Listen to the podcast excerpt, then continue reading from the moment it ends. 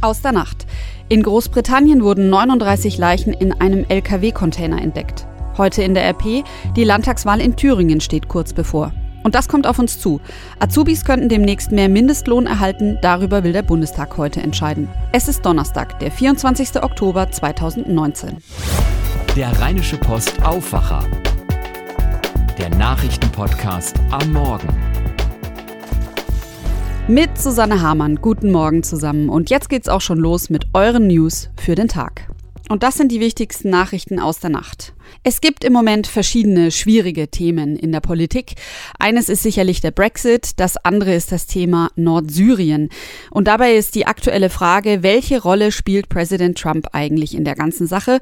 Man kann sich das problemlos stellen, denn erst ermöglicht der US-Präsident seinem türkischen Amtskollegen Recep Tayyip Erdogan den Einmarsch in Nordsyrien, um gegen die Kurdenmiliz JPG vorzugehen.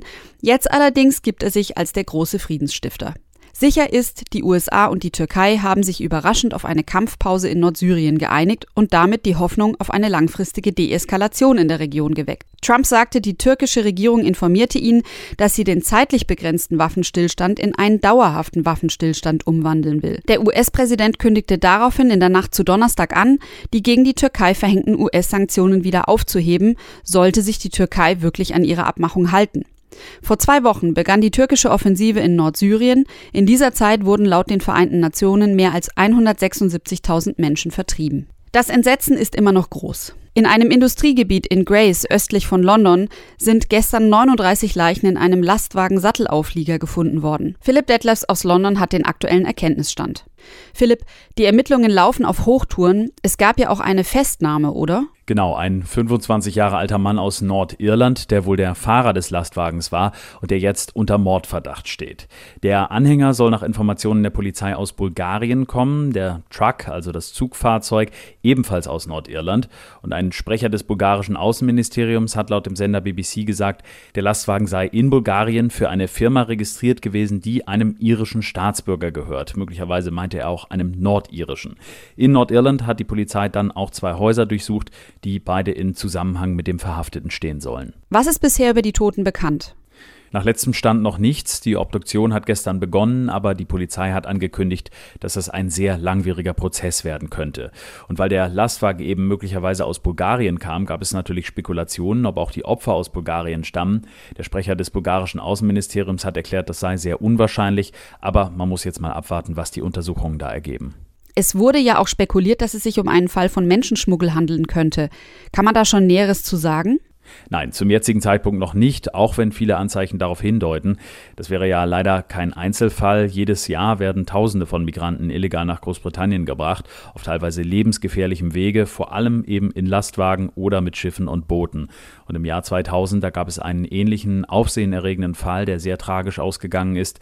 Damals wurden 58 chinesische Migranten tot in einem LKW am Hafen von Dover gefunden. Philipp Detlefs, vielen Dank für den Überblick. In Deutschland werden zu wenige Kinder gegen Polio geimpft. Nach den jüngsten Daten des Robert Koch Instituts für 2017 lagen die Impfquoten gegen Kinderlähmung beim Schulstart bei nur noch 92,9 Prozent. Das teilte die Bundesbehörde zum Weltpoliotag am 24. Oktober mit. Für Polio sollte diese Quote nach den Empfehlungen der Weltgesundheitsorganisation aber bei mindestens 95 Prozent liegen ein Prozent weniger geimpfte Kinder im Jahr. Das klingt jetzt nach nicht viel, könnte man sagen. Aber wie eine Sprecherin des Robert Kochs Instituts sagt, Zitat, ein Geburtsjahrgang umfasst in Deutschland aber rund 700.000 Kinder. Wenn sieben Prozent nicht geimpft sind, heißt das, dass pro Jahr fast 50.000 Kinder nicht mehr gegen Polio geschützt sind. Grund für die Impfmüdigkeit sei auch, dass viele Eltern die Auswirkungen von Polio nicht mehr kennen, so das Robert Koch Institut. Die Krankheit ist bis heute nicht heilbar. Wer überlebt, kämpft häufig ein Leben lang mit Lähmungen an Armen oder Beinen. Im Alter können sich die Symptome durch die Muskelermüdung wieder verstärken. Und das lest ihr heute in der RP. Eine stärkere Rolle der Bundesländer bei der Gesetzgebung, das fordert NRW-Ministerpräsident Armin Laschet. Zitat: Wir brauchen eine bürgernahe Politik, die passgenaue Lösungen vor Ort liefert und keinen Zentralismus aus Berlin. Das sagte der CDU-Politiker der stellvertretenden Chefredakteurin der Rheinischen Post, Eva Quadbeck, vorab. Außerdem dringt er auf eine bessere Finanzausstattung der Länder. Heute und morgen findet im bayerischen Elmau die Ministerpräsidentenkonferenz statt und da soll es genau um diese Themen gehen, beziehungsweise darum, wie die Länder mehr Einfluss bekommen. Bayerns Ministerpräsident Markus Söder und der baden-württembergische Ministerpräsident Winfried Kretschmann äußerten sich bereits in ähnlichem Tonus. Ein Grund für diese Kampfansage ist eine Studie, die das Forsa-Institut geführt hat. Da hat die Forsa die Bürger gefragt, ob der Staat in der Lage sei, seine Aufgaben zu erfüllen. 61 Prozent waren der Meinung, dass dies nicht der Fall sei. Vor allem bei Schul- und Bildungspolitik sahen die Bürger Probleme, aber auch bei Asyl- und Flüchtlingspolitik sowie in der Sicherheit, Klima- und Umweltschutz. Das Ergebnis lässt sich in zwei Richtungen interpretieren. Entweder die Länder kriegen es einfach nicht hin, oder die Länder sind eben nicht gut genug ausgestattet. Und letzteres, das vertreten eben die Ministerpräsidenten. Deshalb will Laschet jetzt schnelle Änderungen. Zitat Wichtig ist uns vor allem eine klare Aufteilung der Aufgaben und Finanzverwaltung zwischen Bund und Ländern. Der Bürger müsse wissen, wen er bei Wahlen wofür verantwortlich machen könne. Am Sonntag steht die Landtagswahl in Thüringen an. Es ist das Ende eines intensiven Wahlherbstes in Ostdeutschland. Und wie schon in Sachsen und Brandenburg zeichnet sich ab, dass es schwierig wird, eine Regierungskoalition zu finden. Zur Erinnerung, in beiden Bundesländern hatte die AfD gewaltig zugelegt. Mit 23,5 Prozent der Stimmen ist sie in Brandenburg nach der SPD die stärkste Partei gewesen. In Sachsen ist sie mit 27,5 Prozent der Stimmen die zweitstärkste Partei hinter der CDU. Jetzt blicken alle nach Thüringen. Denn die Wahl dort ist schon eine besondere. Und das liegt wieder an der ohnehin starken AfD und vor allem aber an ihrem Spitzenkandidaten Björn Höcke. Er gehört nicht nur zu den bekanntesten AfD-Politikern, Höcke ist auch, ja, man kann sagen, die Galionsfigur vom sogenannten Flügel, wie sie sich selbst nennen. Das ist die völkisch-nationale Plattform innerhalb der AfD, die versucht, die Partei rechter und nationaler auszurichten. Auch der Verfassungsschutz verweist immer wieder auf Björn Höcke und seine Reden. Mein Kollege Gregor Mainz hat für die Rheinische Post einen Blick in das polarisierte Bundesland geworfen und in einer großen Reportage ein Stimmungsbild kurz vor der Wahl aufgefangen. Er schreibt, Land auf, Land ab ist zu spüren, dass dieses Mal nicht allein die Frage zählt, welche Partei wie abschneidet, sondern dass die Menschen mit unguten Gefühlen auch daran denken, welches Zeichen für den Fortbestand der Demokratie sie senden. Hass, Hetze und Drohungen sind so präsent wie nie zuvor. Der Besuch einer Veranstaltung der Grünen zeigt wenig Gäste, wenig Diskussionsbereitschaft, dafür aber viele Vorwürfe.